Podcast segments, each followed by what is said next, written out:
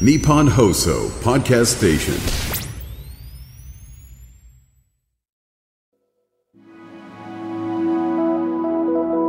こんばんは、安部亮です。さて、事件や事故のニュースに触れた時、被害者や被害者家族に思いを馳せることはもちろんありますが、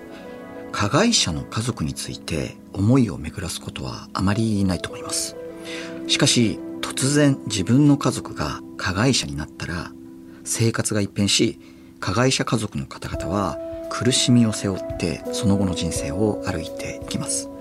そこで今日は加害者家族を支える団体を日本で初めて設立した方をご紹介します。その方が NPO 法人ワールドオープンハート理事長の安倍京子さんです。NPO 法人ワールドオープンハート理事長の安倍京子さんは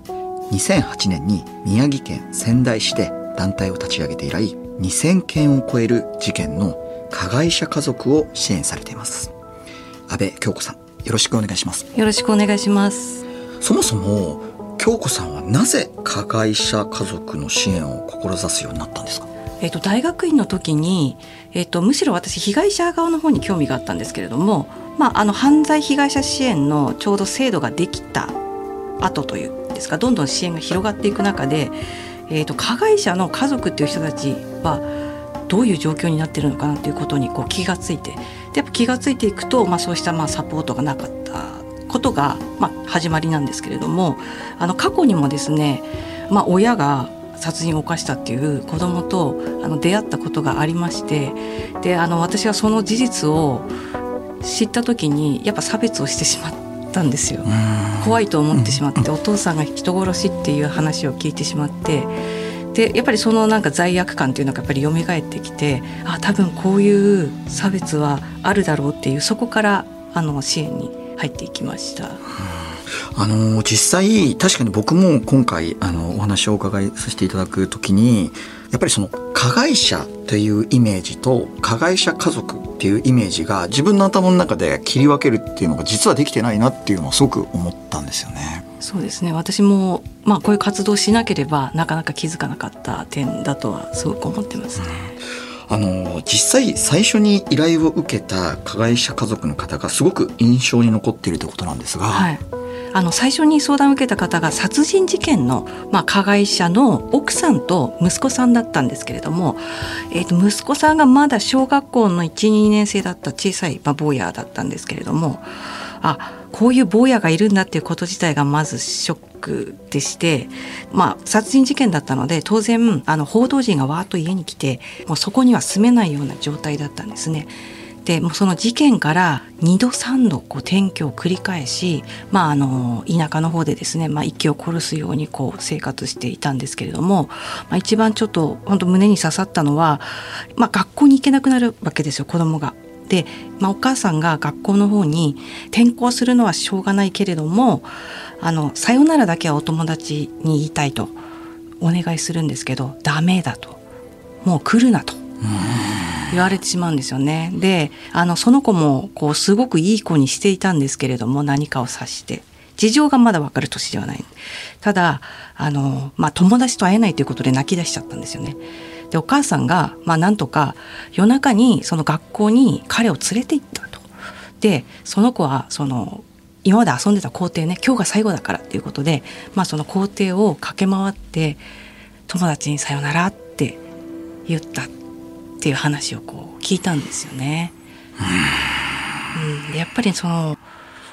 大人が子供を守らないこの子何もしてないのにっていうのがやっぱり一番ショックであの支援にまあ入ったきっかけというか一番多分印象に残ってる事件ですね。これがなかったらここまで頑張れたかは分かんないというぐらい大きな事件でした。あの実際その加害者家族の方々はどういった状況に置かれていることが多いんですか？はい、これはあの事件の大小に関わらずあの家族が逮捕されましたよっていう電話を受けたとして何をすればいいのかわからないっていうのが加害者家族が一番まず直面するということです。なるほどね。実際そのまあ経済的な面だったり心理的な面だったり、まあさまざまなあの側面でこういろんな重荷がのしかかってくると思うんですが、い、具体的にはどういったこう問題がまず発生しますか？そうですね。あのかなり経済的にはまあ中流ぐらいの家庭から一気に貧困家庭になってしまうケースもありましてまずその被害を与えた被害弁償ですね、まあ、あとは弁護士費用だったりですとか、まあ、あの転居をしなければならないとか家の処分をしなければならないといったことになるとかなりその費用がまずかさむ。で、えっと、今まで働いてた人が働けなくなるでその家族も今まで通り仕事を続けられないと。まあ、そういう状況になるともう確実にその困窮していくということがもう目に見えてしまいます。あとはその、まあ、世間の目というか、はい、まあ、その後その自分の人生にこう与えてくる影響ってどういったことがよくありますか？そうですね。やはりあの就職や進学がまあ難しくなるというかですね。まあちょっとあの私立には行けない、まあ、あとはあの結婚をあの考えていたけれどもなかなかですねその結婚破談率っていうのも非常に高くてですねやっぱり事件が大きければ大きいほどまあその、まあ、結婚がダメになるといったことはあのよくあります。うんなるほどね。あの加害者の家族を支援する団体って今まであのワールドオープンハート以前はなかったと思うんですが、はい、これなかった理由は何だと思いますか？えーと、まず実情が誰もわからないという。あの私始めてからですね意外だなと思ったのが結構あの私も大学にいて研究したいと思ってたんですよねみたいなことを言う方はいらっしゃっていて取材をしてみたかったとか。じゃあなぜそれができなかったかっていうとその加害者家族にアクセスそもそもができない。どこにいるのかわからないという。なので助けようにもなんかどうなってるのかがわからないと。だからまあ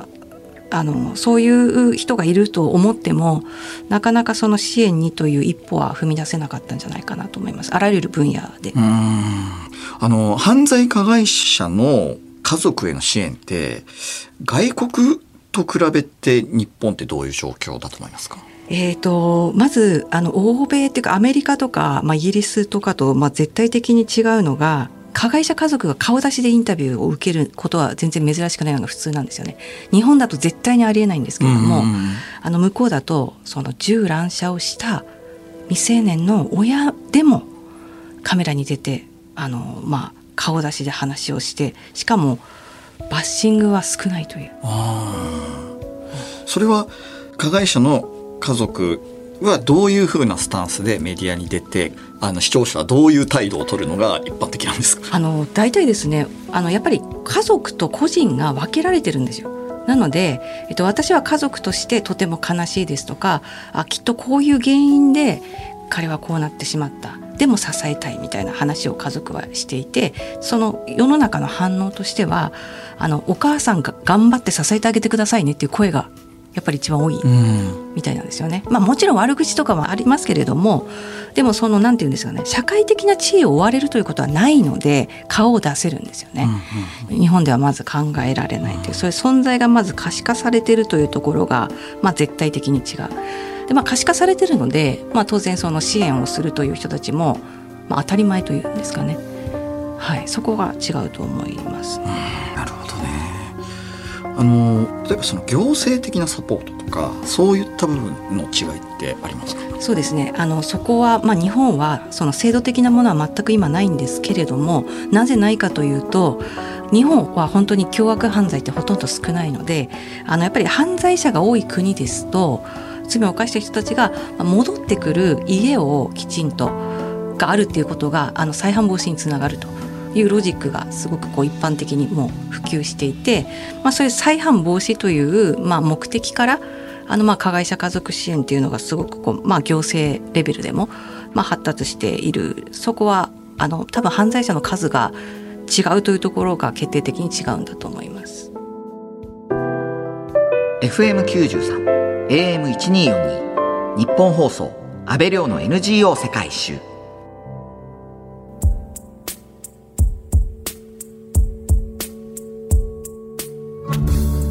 今日は NPO 法人ワールドオープンハート理事長の安倍京子さんにお話を伺っています。ワールドオープンハートでは団体設立後相談ダイヤルを作ってなんと2000件以上の相談を受けてきたそうなんですが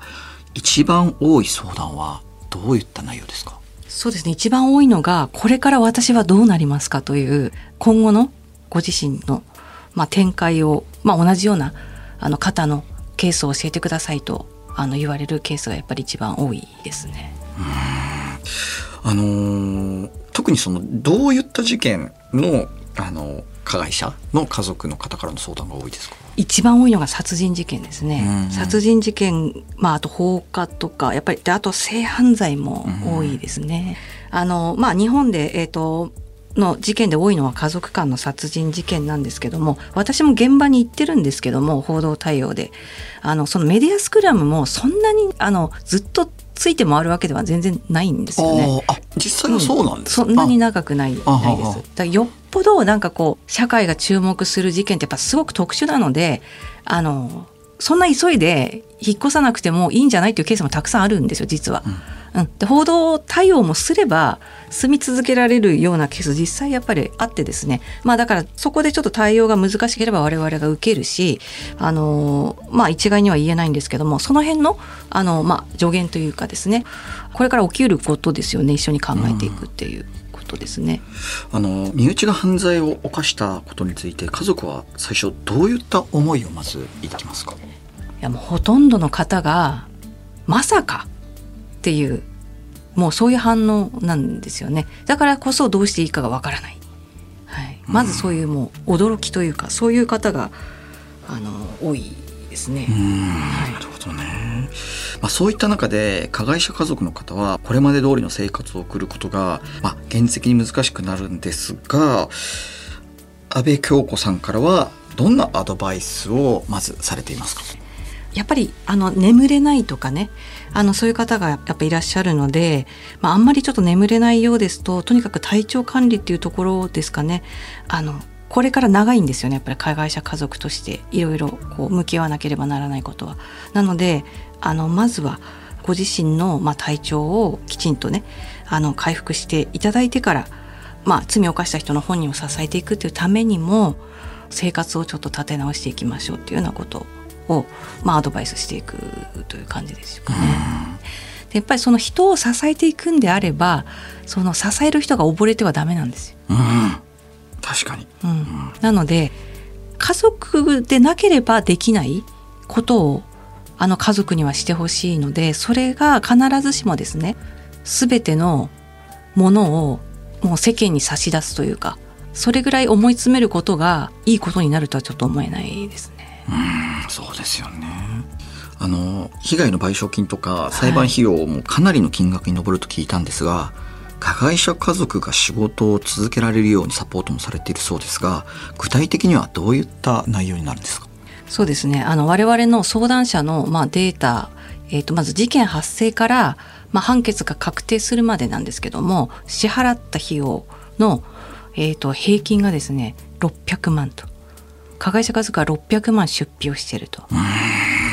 600万円。いきなりボーンはきついですね、はい、だほとんど資産家はいませんから、うん。このデータの中に、うん。皆さん貯金を切り崩したりですとか、えー、と親族から集めるとかとして支払いをしているんですよね。あのちょっと質問なんですけど加害者の家族は被害者に被害を弁償しなきゃいけない法律的な義務があるんですか？ないです。ないですよねないです。しなくてもいいです。別に。うん、それでもやはり少しでもこうあの弁償したいっていうふうに加害者の家族は、まあ、考えてお支払いをしようとするんですか？そうですね。します。ほとんどの家族が。いやでもあの私たちの相談者はそうですよ、うん。ただやっぱり被害者を支援している方たちはうん。全然やっぱり家族も払わないし本人も払わない。そういうケースもたくさんあるようなんです。でその被害者のまあいろいろ国から支援されるお金もそんな多くはないので私はあの、まあ、加害者側でねなんかできることがあるならそれは悪いことでは全然ないと思ってるしやっぱりその家族としての在籍感というのもあるんですよやっぱり。なんかうんうん。うん止められなかったとかいろんな、だからそれを逆に払うことで、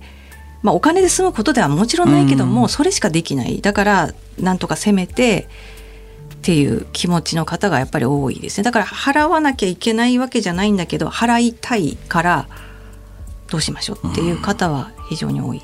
なるほどね、うん、その日本のその、うん、いわゆるその家族は連帯責任なんだからあの弁償もすべきだしない家族はろくなものじゃないって、うん。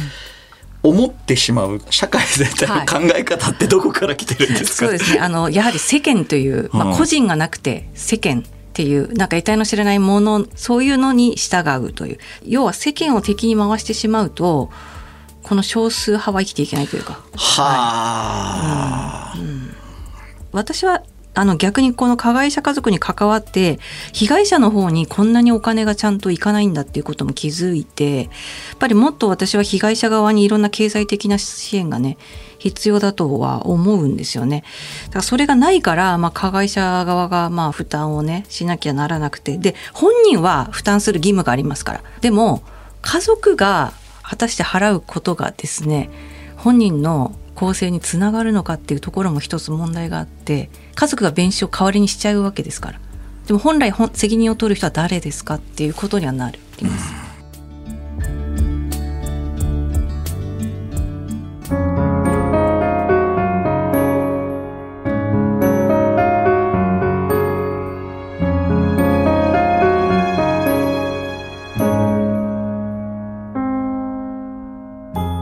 東京有楽町にある日本放送からお届けした安倍亮の NGO 世界一周。そろそろお別れの時間です。今日は NPO 法人ワールドオープンハート理事長の安倍京子さんにお話を伺いました。加害者家族の支援大変な仕事だと思うんですが京子さんはなぜこうした活動を続けているのかそしてその原動力って教えていただけますか？あのやっぱり毎日相談を受けててあの加害者家族の方から、まあ、電話を切った後に「安心しました」と「やっと眠れます」と言ったことを言っていただいたりですとか